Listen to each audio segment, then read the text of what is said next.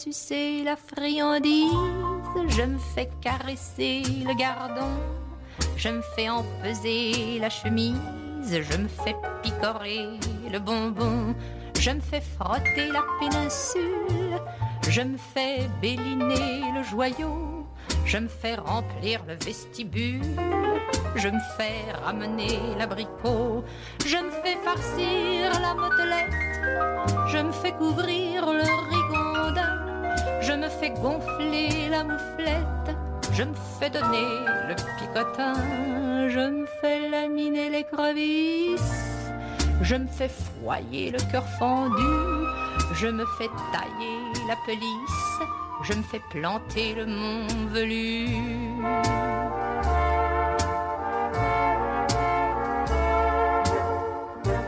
Je me fais briquer le casse-noisette, je me fais m'amourer le bibelot, je me fais savrer la sucette, je me fais reluire le berlingot, je me fais gauler la mignardise, je me fais rafraîchir le tison, je me fais grossir la cerise, je me fais nourrir le hérisson, je me fais chevaucher la chaussette, je me fais chatouiller le bijou, je me fais bricoler la cliquette, je me fais gâter le matou. Mais vous me demanderez peut-être ce que je fais le jour durant. Oh, cela tient en peu de lettres. Le jour, je baise, tout simplement.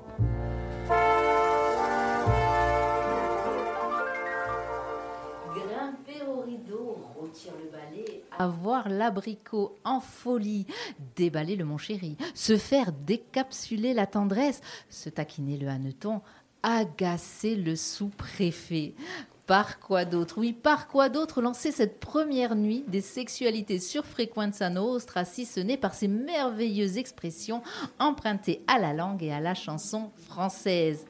Oh, je vous imagine derrière votre poste à galène ou votre smartphone. Quoi? Une nuit des sexualités sur Frequenza Nostra. Mais comment? Pourquoi? Avec qui? J'entends aussi les rebutés de la biroute, de l'andouille à col roulé ou du concombre galant pousser les hauts cris, chaperonnés par les effarouchés de la champouineuse, de la petite ogive ou du labyrinthe de cypris. Comment? Comment peut-on parler de sexe sur une radio telle que Frequenza Nostra? Eh bien justement, d'abord parce qu'ici, sur cette antenne, nous parlons de tout. Parce qu'ici, sur cette antenne, nous avons fait le choix de donner la parole à celles et ceux qui souhaitent l'apprendre. Rassurez-vous, personne ne jouera ce soir de sa flûte à trous, ne révélera l'origine de son monde. Et ensuite, eh bien ensuite, parce que parler de sexe, ou plus exactement de sexualité, c'est aussi parler d'humanité. Et l'humanité, dans cette petite radio associative, nous aimons ça. C'est pourquoi, en partenariat avec la collectivité de Corse et le Corévi, nous avons décidé de rappeler à l'occasion d'une nuit des sexualités que nous sommes toutes et tous eh bien, des humains. Alors attention, certains contenus radiophoniques de cette nuit peuvent heurter la sensibilité des plus jeunes. Donc parents, vous savez ce qu'il vous reste à faire. Quant à moi, c'est avec un plaisir non simulé et assumé que je donne la parole à mon acolyte Paul Martin du Corévi et je déclare la première nuit des sexualités ouverte. Paul, c'est à toi. Merci Sabine. Alors du coup, pourquoi la nuit des sexualités dans le cadre d'Isulanuda Pourquoi dédier une émission, que dis-je, une nuit entièrement au sexe? Bah, peut-être parce que dès notre plus jeune âge, lorsque l'on demandait à papa ou à maman pourquoi les adultes font-ils l'amour, on nous répondait bah pour faire des bébés, voyons. Du coup, c'est peut-être à cause de cette fausse croyance inculquée depuis le plus jeune âge que le nombre d'humains sur la planète augmente de façon exponentielle. Peut-être aussi parce que selon une étude américaine, l'humain pense en moyenne 15 fois au sexe par jour, c'est-à-dire que cela représente à peu près une pensée par heure de veille. Je vous vois bien là autour de la table en train de vous comparer à cette étude. Alors, bon, si nous pensons toutes et tous au sexe, nous sommes bien moins nombreuses et nombreux à en parler. Pourtant, Parler de sexe, ce n'est pas juste pour évoquer le tableau de chasse à son actif ou se vanter d'anecdotes édulcorées en mettant une dose d'humour là où parfois il s'agit plutôt de désastres. Non. Parler sexe, c'est aussi une, façon de parler de soi-même, de partager et de permettre à l'autre de pénétrer dans son intimité, à la fois pour s'apprendre et mieux se comprendre à chaque individu une ou des sexualités singulières, parce que nous sommes un corps, une éducation, une culture, et que notre expérience se dessine, ainsi que nos joies, nos peurs, nos complexes, mais surtout nos plaisirs. Alors comment définir notre plaisir ou nos plaisirs Seul, à deux ou à plusieurs, on navigue toujours entre dénonciation des normes sociales et culpabilité. Et oui, une culpabilité bien ancrée, puisque le sexe n'est pas un besoin vital comme se nourrir ou respirer, alors que le sexe soit encore lié à la représentation du risque, que ce soit pour sa santé physique et ou mentale, ou parce que la société nous renvoie à penser le rapport sexuel comme étant la voie royale pour atteindre une forme de bonheur ou dire au monde que si je fais la bête à deux dos, c'est que je suis important et reconnu au sein même de la communauté. Cette émission vous démontrera que la culpabilité n'a pas sa place. Du coup, ce soir, autour de cette table, les sexualités seront au cœur de nos échanges. Nous parlerons prévention, PrEP et TPE avec le docteur Abba Mahamat et Stéphanie Lodzi de la FALEP. Nous questionnerons le plaisir et le désir avec Audrey Royer du podcast où Marie-Ange Philippe y évoquera dans sa chronique la sexualité des seniors. Nous interrogerons les normes et représentations sociales avec Audrey Clément, réalisatrice d'un documentaire dédié au poil. Nous lirons quelques extraits de littérature érotique avec Claire Marc. Nous parlerons de la sexualité durant la grossesse et postpartum avec Rosario Carl, sexothérapeute. Enfin, plus tardivement, nous ouvrirons la valise magique de Tess, adepte du libertinage et malicieusement piquante. Un vaste programme que notre chère Sabine Souzini rythmera avec humour et finesse, accompagné de nos sexperts. Je cite tous un cortichiato, psychanalyste transgénérationnel, mais également Arnaud Mahé et Rosario Carl, sexothérapeute. Mais pour commencer, je laisserai la parole à Déborah Morakine, chargée de mission santé sexuelle à l'ARS Corse, ainsi qu'à Valériane Grisogne, directrice adjointe de la promotion de la santé et de la prévention sanitaire à la collectivité de Corse, et enfin à Pascal Derudas, président de Corse Stratégie Santé Sexuelle, afin de faire le point sur l'engagement institutionnel dans le champ de la santé sexuelle. Eh, eh, Déborah Oui, bonsoir. ben voilà, ça s'arrête comme ça. Allez, c'est bon, vous pouvez rentrer, ça y est, c'est fini, ça a duré 10 minutes. Comment ça va déjà, Déborah? Ça va, très Hein? bien. Oui Je vais revenir à des choses un peu plus sérieuses. Désolée de plomber l'ambiance dès le début. Non, vas-y, vas-y, En nous vous sommes parlant un peu de la feuille de route, la stratégie nationale de santé sexuelle 2017-2030, qui justifie d'une certaine manière notre présence ici, parce que cette émission s'inscrit dans le cadre de la troisième édition des semaines santé sexuelle que nous organisons tous les ans. Donc cette feuille de route fixe des objectifs à partir d'enjeux, soit en santé sexuelle, des, en- des enjeux nationaux, que nous retrouvons également au niveau régional, avec quelques particularités. Une stratégie qui se veut globale parce qu'elle recouvre la santé sexuelle dans sa définition la plus large. Je vais vous présenter rapidement les enjeux. Premier enjeu, le risque infectieux, les infections sexuellement transmissibles et le VIH. Au niveau national et en Corse également, on a eu une baisse du taux de dépistage depuis la crise Covid. En 2021, le taux de recours au dépistage a réaugmenté, mais c'est encore insuffisant. Et en Corse, nous avons particulièrement une augmentation des infections gonocie et chlamydia chez les 15-24 ans, mais pas uniquement. Parce que lorsqu'une personne change de partenaire, sans protection, sans dépistage, elle prend le risque d'attraper une IST. La stratégie, c'est aussi un pan de la santé reproductive, l'accès à la contraception et le recours à l'IVG. De manière, générale, une femme sur trois aura recours à l'IVG au cours de sa vie. En Corse, 17 femmes pour 1000 ont recours à l'IVG contre 15 pour 1000 au niveau national. Et le taux de recours à l'IVG chez les femmes augmente chez les 25-30 alors qu'elle augmente chez les 30-34 ans au niveau national. pardon, hein, je, te coupe. Je, voudrais revenir sur ce que tu disais sur la baisse des dépistages. Tu as fait une euh, corrélation avec le Covid. Euh, pourquoi en fait? Qu'est-ce qui fait que les gens ne se dépistent plus ben, Déjà, plus dépistés Le confinement, première raison, et la perte de ce réflexe. Parce qu'il faut informer régulièrement les gens de la nécessité de se faire dépister. Parce que c'est le seul moyen d'endiguer la pandémie, de prendre à temps le problème mais est-ce que ça ne veut pas dire aussi peut-être que les gens se sont dit, euh, bon, ben, finalement, alors on en parlera peut-être tout à l'heure aussi avec euh, le docteur Abba, mais peut-être qu'effectivement les gens se sont dit, euh, il n'y a pas besoin, ouais, c'est bon, c'est fini, hein, on va pas se faire dépister, c'est bon, c'est une vieille maladie. voilà. Oui, il y a ça aussi. Et puis il y a peut-être aussi un travail euh, de, il y a un travail d'orientation aussi peut-être à favoriser parce qu'en général euh, il, y a du, dépistage TROD, donc VIH, VHB, VHC, mais c'est vrai qu'après euh, les professionnels de santé ne savent pas forcément toujours, selon les régions qui sont dans le rural, ne savent pas forcément où orienter rapidement les usagers et usagères. Coup, euh, ça peut aussi s'expliquer par euh, ce biais-là et tout le travail va être euh, à, l'amélioration de l'orientation. Oui, et après, le dépistage VIH test dont j'avais parlé l'année dernière, qui permet à, toute personne d'aller se faire dépister dans un laboratoire de biologie médicale, sans ordonnance, sans rendez-vous, et de manière anonyme évidemment. Et par la suite, ces personnes sont censées être orientées via SIDA Info Service, qui, va être, qui est l'opérateur du dispositif. Donc le dispositif a commencé à se mettre en place et très prochainement, nous aurons des premiers retours. Et cela nous permettra aussi d'avoir des chiffres que nous avons du mal à avoir. Voilà, et ne pas oublier que derrière les chiffres, bien sûr, ce sont des humains, des personnes. Bien sûr, et de savoir les orienter correctement. Et, les chiffres, ils sont aussi importants. D'ailleurs, les chiffres que tu donnais en matière d'IVG, hein, on voit que, bon, ben, encore, on n'est pas à la traîne. Hein, en matière d'IVG. Là aussi, est-ce qu'on est qu'on a un peu étudié euh, les raisons qui font qu'on fait euh, souvent ou beaucoup appel euh, à, Parce En fait, il y a 40% des femmes qui ont recours à l'IVG alors qu'elles sont sous contraceptif. Parce qu'il y a toujours un risque et qu'on se croit protégé. Et ce qu'il faut améliorer, c'est les consultations dédiées à la contraception. Parce que chaque femme a droit à un moyen de contraception adapté qu'elle choisit et ce moyen aussi peut évoluer tout au long d'une vie. Donc c'est l'information sur ce point qu'il faut améliorer.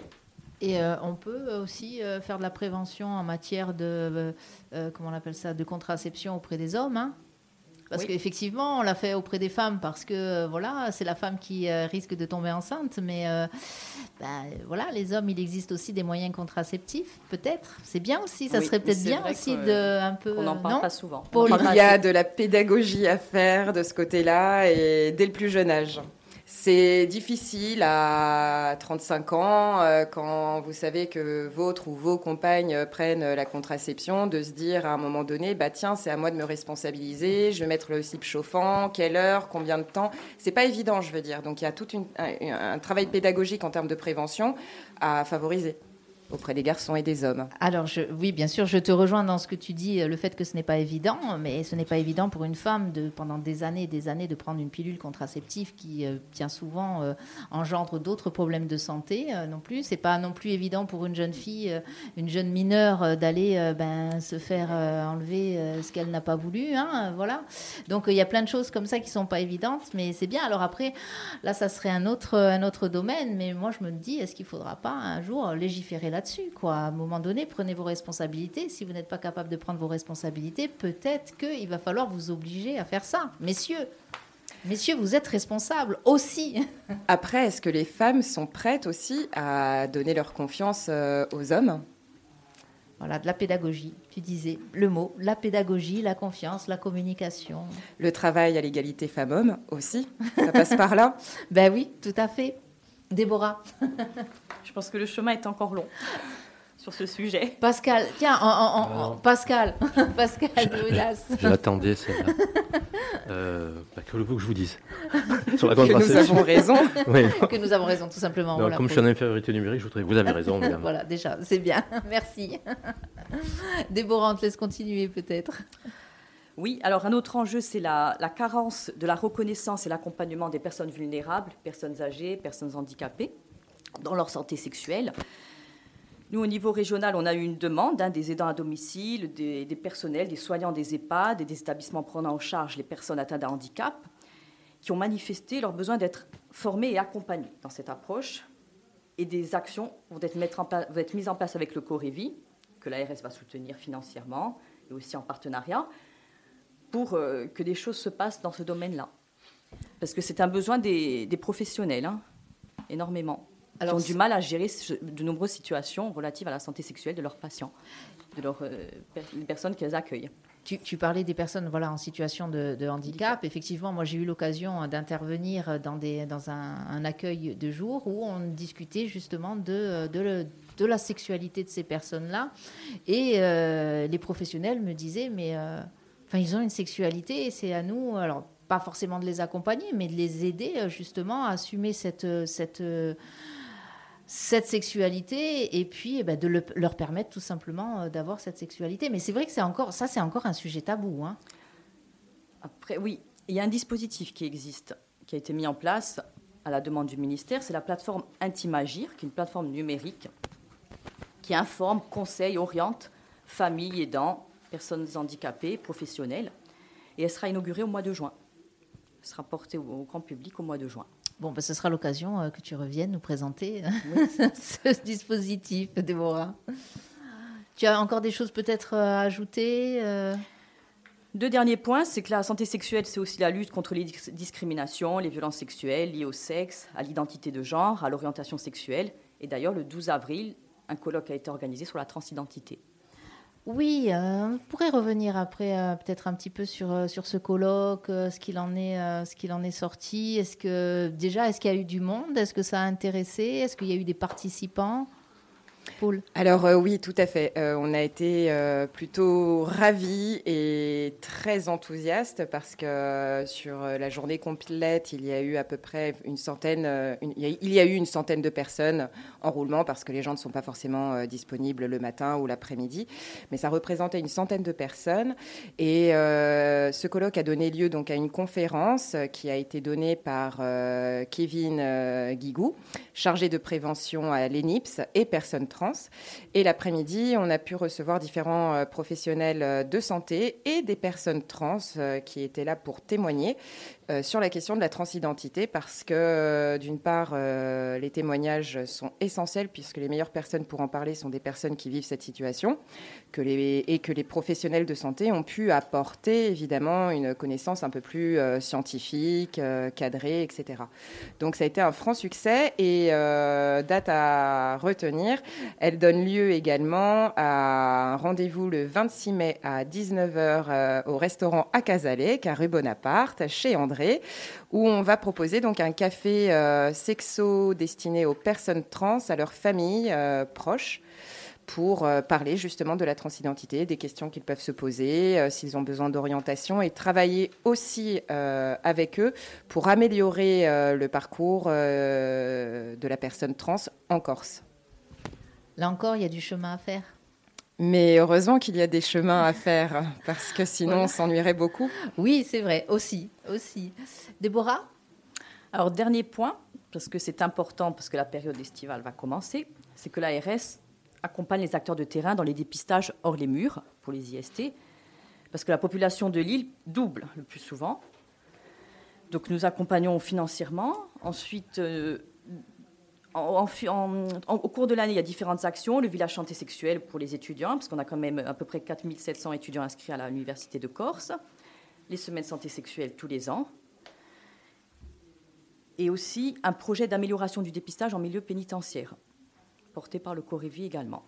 Parce que les personnes détenues sont des personnes particulièrement vulnérables, avec une prévalence de 2 à 4 fois supérieure à celle de la population générale pour le VIH et de 5 à 8 fois supérieure pour l'hépatite C.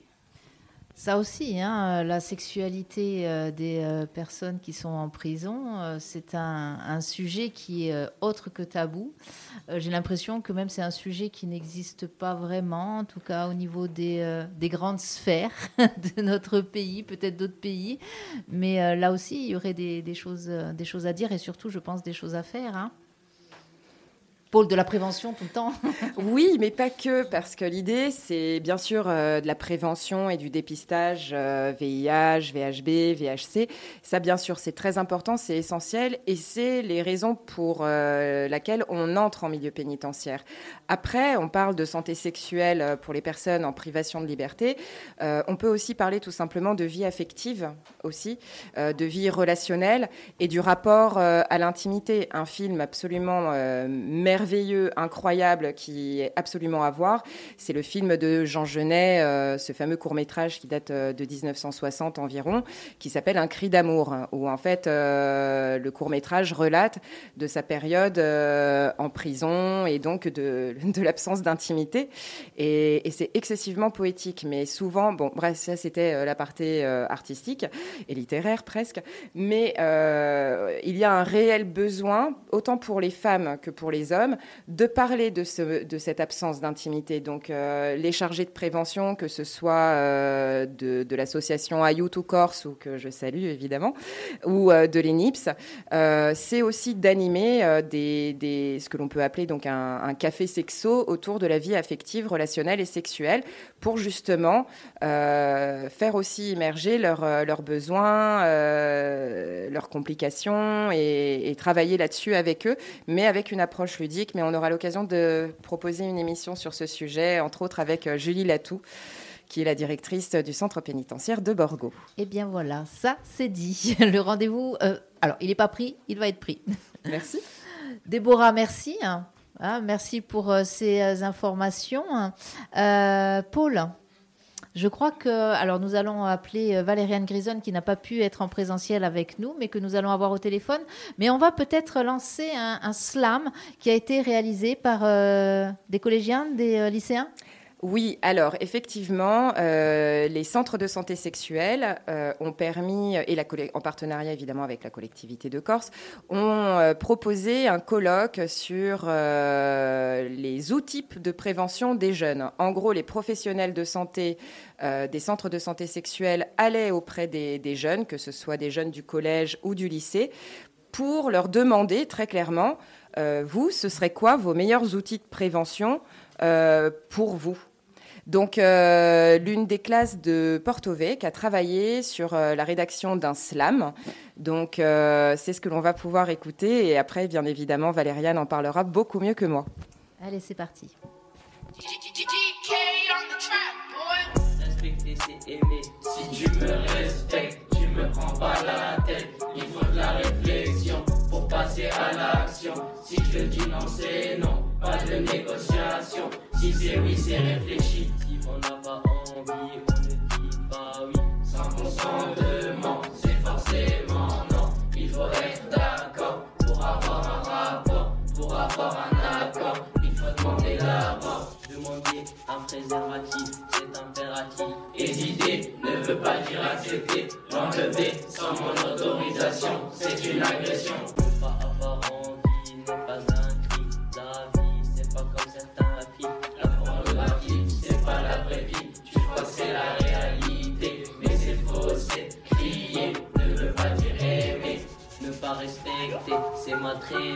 Imposer, c'est violer. L'amour, c'est sérieux. Il faut bien réfléchir. Sinon, on regrette à l'avenir. Oui, bonjour Valériane. Vous m'entendez bien? Mais parfaitement. Comment, comment ça va? Super bien, je suis à l'apéro à Solenza. c'est bien. Alors, on va pas tout dire, mais on va dire que dans l'autre salle de Frequenza Nostra, il y a quelques petites choses sympathiques aussi. Hein. Outre des personnes sympathiques, il y a quelques petites cacahuètes et quelques petits jus d'orange, on va dire. Hein. Et des jus de pommes. Et des jus de pommes, oui, c'est important, le jus de pomme aussi, du jus de raisin aussi, on va dire. Alors, Valériane, euh, peut-être... Euh, ben, alors, Valériane Grisogne hein, de la CDC, on rappelle, euh, Paul. déjà, merci à la CDC pour ce, ben, pour ce partenariat, pour cette émission euh, euh, que nous avons pu euh, justement coproduire et, toute cette nuit. Alors, ce slam, Valériane, qu'est-ce que tu peux nous dire là-dessus? Ah, je peux en dire beaucoup parce que d'abord, j'ai été très, très, très émue par tout le travail qui a été produit par les, les, collégiens les lycéens qui ont participé donc aux travaux des anciens centres de planification et d'éducation familiale, donc désormais dénommés centres de santé sexuelle. Euh, donc à la faveur du colloque, donc Paul a parlé euh, juste avant la, la, la, diffusion du slam. En fait, euh, un travail a été commencé en septembre ou en octobre 2022 euh, dans, les dans certaines classes de l'ensemble du territoire. Et l'idée, comme l'a dit Paul, c'était de demander aux jeunes eux-mêmes quels seraient les meilleurs outils de prévention en matière de santé sexuelle pour eux. Le collège de Porto Vec a notamment euh, produit ce slam, mais pas que. Ils ont réalisé un escape game sur la contraception, par exemple. Euh, voilà. Et puis il y a plein d'autres établissements qui ont également euh, euh, réalisé des outils de prévention qu'ils pensaient être les plus adaptés pour parler à leur père PIRS. Pour ne pas... Et ces outils, pardon, ont été présentés, comme l'a dit Paul, mais voilà, je répète, le 6 avril à Corté, à la faveur d'un colloque auquel ont été invités également Camille Aumont-Carnel, merci Paul d'ailleurs d'avoir fait venir cette influenceuse, et euh, Aurélie Maquignot, qui est psychologue et sexologue, et Christine Touroute, qui est infirmière scolaire et sexologue. Comment euh, se sont euh, ben, comportés les, jeunes justement quand on est arrivé, enfin quand vous êtes arrivé avec ce projet là de parler de santé sexuelle, etc. On, on sait qu'encore à cet âge-là, alors entre copains on y va, entre copines aussi on y va, on en parle franchement, mais euh, ben là quand c'est à l'école, euh, dans un cadre voilà un petit peu scolaire, il y a quand même peut-être un peu de réserve. Alors, il, y aurait pu, il y aurait pu certainement y avoir des réserves, mais en fait, les adultes référents qui sont venus travailler dans les classes avec les élèves, c'était des, des, adultes référents identifiés par eux et devant lesquels ils se sont autorisés à se lâcher, en fait, qui les ont accompagnés en tant qu'adultes en réorientant peut-être les réflexions et les constructions d'outils, qui les ont euh, laissés bah, comme de bons, entre guillemets, de bons adultes référents qui les ont laissés totalement s'exprimer et qui ont juste réorienté en disant Souvenez-vous que l'objectif, c'est de construire un outil de prévention à destination de vos copains et de vos copines. Il faut que ce soit compréhensible et audible pour tout le monde. Quel message est-ce que vous, vous décidez de faire passer? Et les, les, élèves ont réussi complètement euh, librement, orientés certes et accompagnés par les adultes, mais complètement librement à s'exprimer. Et d'ailleurs, enfin, qui était euh, très étonnant, ce qui nous a tous euh, beaucoup émus euh, au moment de ce, de ce colloque, je crois, c'est que vraiment les, les, les, les, jeunes étaient à la fois extrêmement fiers de leur production et surtout ils ont pu la présenter à leurs camarades dans, les, dans le reste des, établissements. Et les, le message est en effet extrêmement bien passé auprès des autres enfants. Et on le sait, hein, en plus, la musique, l'art en règle générale est un, est un bon vecteur justement de message, n'est-ce pas, Paul? Ah bah, je pense qu'il est une excuse euh, de toute façon, de manière générale et quel que soit le domaine, pour évoquer des sujets euh, à la fois sensibles et profonds. Euh, Valériane, c'est alors on, avait déjà évoqué hein, euh, l'importance de, de, la prévention en matière de santé sexuelle pour la, la, CDC, mais on peut peut-être revenir un peu dessus. C'est important pour la collectivité d'œuvrer en la matière? En effet, bah, d'abord, c'est une des missions de la collectivité de Corse, hein, puisque nous avons en gestion directe les centres de santé sexuelle. Le job des centres de santé sexuelle, c'est effectivement de favoriser l'accès à la contraception à l'IVG, certes, mais également de travailler sur euh, la prévention et sur le dépistage. Au-delà des centres de santé sexuelle, on a parlé donc beaucoup de prévention. Nous, euh, à la collectivité, on a à cœur de travailler énormément sur le développement des compétences psychosociales parce qu'on pense que le développement des compétences psychosociales est un outil essentiel de la prévention. Donc dès le plus jeune âge, nous travaillons dans les classes euh, dès la maternelle avec les, enfants sur euh, sur des outils qui ont été déjà euh, éprouvés hein, de développement des compétences psychosociales et qui vont permettre à terme à ces enfants devenus adolescents puis adultes de prendre des décisions éclairées en matière de santé. Voilà, donc au-delà de, de l'animation, je dirais, de ces groupes de parole et de ces groupes euh, du déploiement de ces outils de développement des compétences psychosociales, nous avons une cellule formation en interne à la collectivité qui peut former toutes les personnes qui sont euh, intéressées euh, à l'utilisation de certains outils et de manière à déployer ce, cet outil de prévention qui nous semble indispensable sur le territoire et auprès de toutes les populations. Je, voulais dire, Sabine, tout à l'heure, vous avez parlé de, santé sexuelle et de sexualité auprès des personnes donc, euh, que vous dénommez en situation de handicap. Moi, j'aime bien la, la, terminologie de ces personnes extraordinaires. On bosse aussi évidemment auprès des personnes extraordinaires et on développe des actions depuis très récemment également dans les EHPAD auprès des personnes âgées parce que la sexualité chez les personnes âgées aussi c'est très important. Voilà. Eh bien merci. Oui, une question. et puis tellement important que tout à l'heure, Marie-Ange, pour rappel, fera une chronique sur la sexualité des seniors. Parfait, on va écouter ça avec attention. Euh, Valériane, merci. Euh, peut-être quelque chose à rajouter, un message euh, en plus à faire passer? Bon, j'ai rien de spécial à faire passer. Je pense que les gens connaissent désormais les centres de santé sexuelle. Ils savent également l'importance du travail, enfin, les, les, gens, le public pas forcément, mais nous en tout cas, on connaît euh, l'importance du travail en partenariat. On a un excellent euh, partenariat avec l'Agence régionale de santé, avec l'ENIPS évidemment, avec Ayout et avec tous les acteurs euh, en général. D'ailleurs, vous allez parler de ces 3S, la collectivité est partie prenante dans la création de cette, de cette association. Donc voilà, je pense que tous les messages, vous allez les faire passer tout au long de la soirée. Moi, je vous remercie beaucoup de m'avoir invité à participer et à dire un mot et je vous souhaite une très très bonne nuit. Eh bien, merci euh, Valériane. Bonne nuit, bon apéritif. Et on se voit, ben, on se voit ou on se parle très bientôt. merci, merci Valériane. Alors, Paul, je te laisse introduire notre prochain ça, commence. Mais oui, mais si, c'est facile. Notre prochain interlocuteur. Ah, eh, c'est la nuit des sexualités ou pas On est d'accord. C'est la première nuit des sexualités ou pas Parce qu'on a dit la première. Alors ça veut dire qu'il y en aura peut-être une seconde. Ah non, c'est pas, pas peut-être, c'est une certitude. D'accord. D'accord. Moi, il va falloir un peu que je prenne un peu de taurine, hein, parce que je ne sais pas si je vais tenir le rythme. Hein. Je suis plus toute jeune, Paul. Non, mais on pourrait aussi proposer des matinales. On n'aurait pas forcément le même public. Tout à fait. Voilà, voilà. la matinale pas trop tôt non plus. Moi, la matinale, elle peut commencer vers 11h midi, c'est bien. ça me convient aussi. Allez, je te laisse continuer. Donc, j'introduis Pascal Desroudas, président de C3S, qui est Corse Stratégie Santé Sexuelle. Donc, euh, Pascal, tu peux nous expliquer un petit peu euh, l'origine de ce projet et tout ce que tu veux improviser euh, dessus. Merci, Paul. Bonsoir à, toutes et à tous. Donc, si tu m'as introduit, je vais, utiliser un terme, un terme euh, que tu as prononcé tout à l'heure, qui est le terme parcours et le terme qualité. Alors, je me présente, moi je m'appelle Pascal Durudas. Je suis directeur adjoint à l'hôpital, mais je précise d'emblée que euh, je ne représente en aucun cas l'hôpital d'Ajaccio hein, dans cette organisation. Il y a simplement une, articulation entre mes fonctions à l'hôpital, puisque je suis directeur qualité. Une fois qu'on a dit ça, et en charge de, la qualité du parcours du patient, de l'usager. Quand on a dit ça, on commence à comprendre pourquoi je me suis investi dans cette mission-là pour permettre à toute une population qui est pour l'heure euh, peut-être pas intégrée dans les, schémas et dans les parcours comme elle devrait l'être, euh, et j'en parlerai en fin, d'intervention au travers de la Maison de la santé sexuelle et de l'inclusion.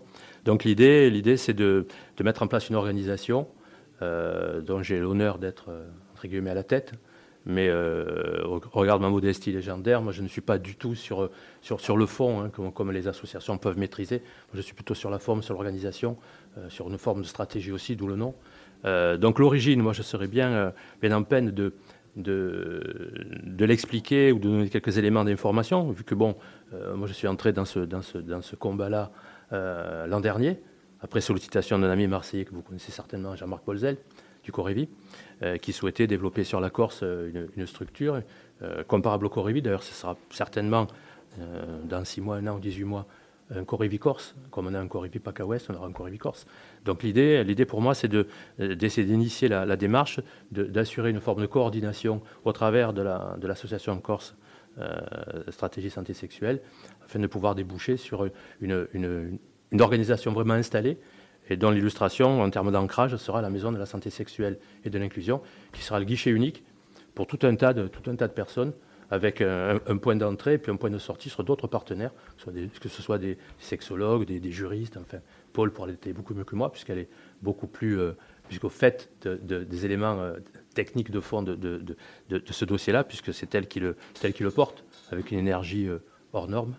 voilà, donc c'est une association qui a été créée très récemment, les statuts ont été déposés euh, au mois de février.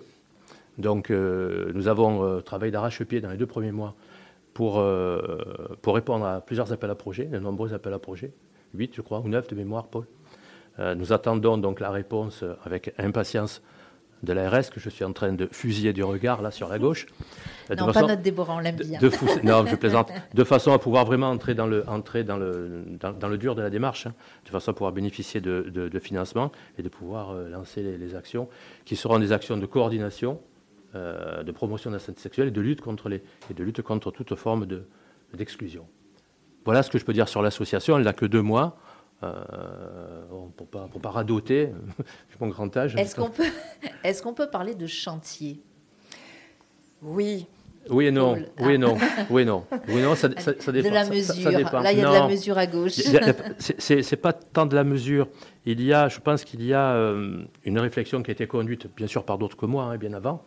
Ensuite, il y a une mise en, une mise en œuvre, une mise en application. Il y a une méthode donc moi, comme je disais à l'instant, modestement, moi, je, vais appliquer la même méthode que celle que j'applique à l'hôpital sur la, sur la qualité, sur les thématiques des certifications, euh, de façon à pouvoir vraiment, euh, au travers de cette méthode, valider des étapes. Alors parfois, ça peut apparaître comme un peu rapide, mais je pense qu'il faut quand même ne pas trop tarder, puisque les projets, des, projets de ce type-là, de, cette ambition-là, je pense qu'il ne faut pas attendre trop longtemps avant que ça ait du sens, du concret. Donc un appel au projet, deux cet après-midi, donc euh, j'ai reçu le le banquier pour les éléments euh, financiers, hein, RIB et compagnie, puis trois, l'appel à projet, et quatre, les sous-sous, et puis on va commencer. Voilà. Voilà, le nerf de la guerre, les sous-sous. Ben oui, et, oui, et, oui. et pas seulement, il y a les sous, mais il y a la bonne volonté aussi, et l'humain. Mhm. Hein, parce que sans humain, euh, l'argent, il ne se déploie pas et voilà. Sur, ce, genre de choses. Bon, ben voilà, ça c'est dit. Merci Pascal. vous en prie. Euh, mais euh, alors, Paul, effectivement, cette, cette association, elle est, euh, c'est ce que vient de nous dire Pascal, elle est toute récente, toute neuve. Il y a vraiment quand même une volonté. ça montre que sur le territoire, il y a une volonté d'œuvrer vraiment en matière de santé sexuelle. Oui, c'est une volonté nationale, mais c'est une volonté territoriale. D'ailleurs, comme l'a très bien dit Valériane, la collectivité de Corse euh, est euh, partenaire, mais au sein même de, l'association.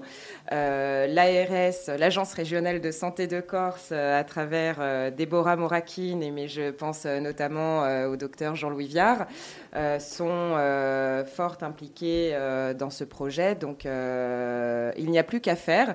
Et quand tu parlais tout à l'heure de chantier, effectivement, on est en chantier, on est en construction, mais c'est ce qui permet d'avancer. Donc, l'avantage, c'est qu'il y a tout à faire, euh, qu'il faut bien commencer par euh, un début.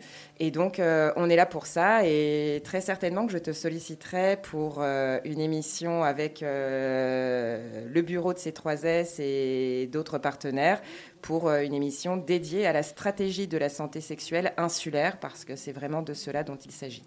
Juste, oui, Déborah, vas-y. je voulais rajouter que pendant longtemps, au niveau politique, la santé sexuelle, a été traité via différents plans qui se sont succédés, qui étaient assez éparses, et chacun faisait ses affaires de son côté. Et, le Haut Conseil de la santé publique, c'est lui qui a émis, son rapport pour faire émerger une stratégie qui se veut unificatrice, pour que, pour que les acteurs travaillent ensemble, qu'il y ait une coordination. Et la question qui se pose maintenant, c'est qui est le pilote? On a besoin d'un pilotage. On dépend beaucoup de, de la région PACA-Ouest, PACA-Ouest via le Corévi, et on aimerait qu'il ait une structure sur place. Depuis peu, depuis l'année dernière, nous avons Paul, qui est animatrice territoriale du Corévi. C'est la première fois que nous avons quelqu'un sur le territoire, du territoire, et c'est grâce à ça que les choses aussi ont beaucoup évolué ces derniers temps. L'implication, hein, c'est ce qu'on disait, l'implication, l'engagement. Je crois qu'on a un bon exemple à côté de nous. Euh, juste une petite chose, euh, c'est quand même cette, cette euh, peut-être qu'on reviendra là-dessus, mais cet engouement entre guillemets pour la santé sexuelle. Arrêtez-moi si je me trompe, mais je crois que c'est l'OMS qui a sorti une étude et qui s'est dit qu'à travers le monde il y avait des choses à faire et que du coup, ben ça, les gouvernements se sont un petit peu ralliés. En tout cas, certains gouvernements se sont dit tiens, effectivement, il y a peut-être des choses et du coup, on a débloqué des fonds. Donc, euh, comme quoi, et maintenant, ça arrive sur notre petit territoire, sur notre petite île. Comme quoi, euh, juste pour rappeler que notre petite île, elle fait partie euh, d'un monde. Et en matière de santé sexuelle, c'est aussi la chose. Paul oui, oui, oui, pour en revenir à l'OMS, alors je ne vais pas avoir l'année, mais bon, hein, c'est pas, c'était récemment. Hein. Voilà. Euh, la seule chose, c'est qu'il faut rappeler que la santé sexuelle est entendue en tant qu'état de bien-être physique, émotionnel, mental, et donc associée à la sexualité. Donc il faut quand même bien entendre euh, cette notion de bien-être à la fois physique euh, et mental et donc émotionnel euh, de fait. Et que la santé sexuelle fait partie intégrante de la santé générale en fait. Hein. On l'a vraiment raccroché. On va pas bien sexuellement, on va pas bien dans notre santé, enfin on va pas bien quoi. C'est une hein évidence. c'est une évidence. Voilà, il va y avoir des poncifs comme ça tout au long de cette nuit. Pardonnez-nous à l'avance. Euh, Paul, tu voulais ajouter quelque chose ou euh, peut-être Pascal, Déborah Non. Non, je remercie en tout cas euh, Pascal de Rudas et Déborah Morakine et Valériane Grisogne pour leurs interventions pertinentes et riches. Alors, je vous le rappelle, vous êtes sur Frequenza Nostra 99 FM. Eh bien, vous écoutez, c'était la première partie euh, de cette nuit des sexualités, cette première nuit des sexualités sur Frequenza Nostra en partenariat avec la collectivité de Corse et le Corévi. Euh, nous avons évoqué euh, là à l'instant l'engagement institutionnel avec, je le rappelle, Déborah Morakine de la RS, Pascal Derudas de C3S et Valériane Grisonne de la collectivité de Corse.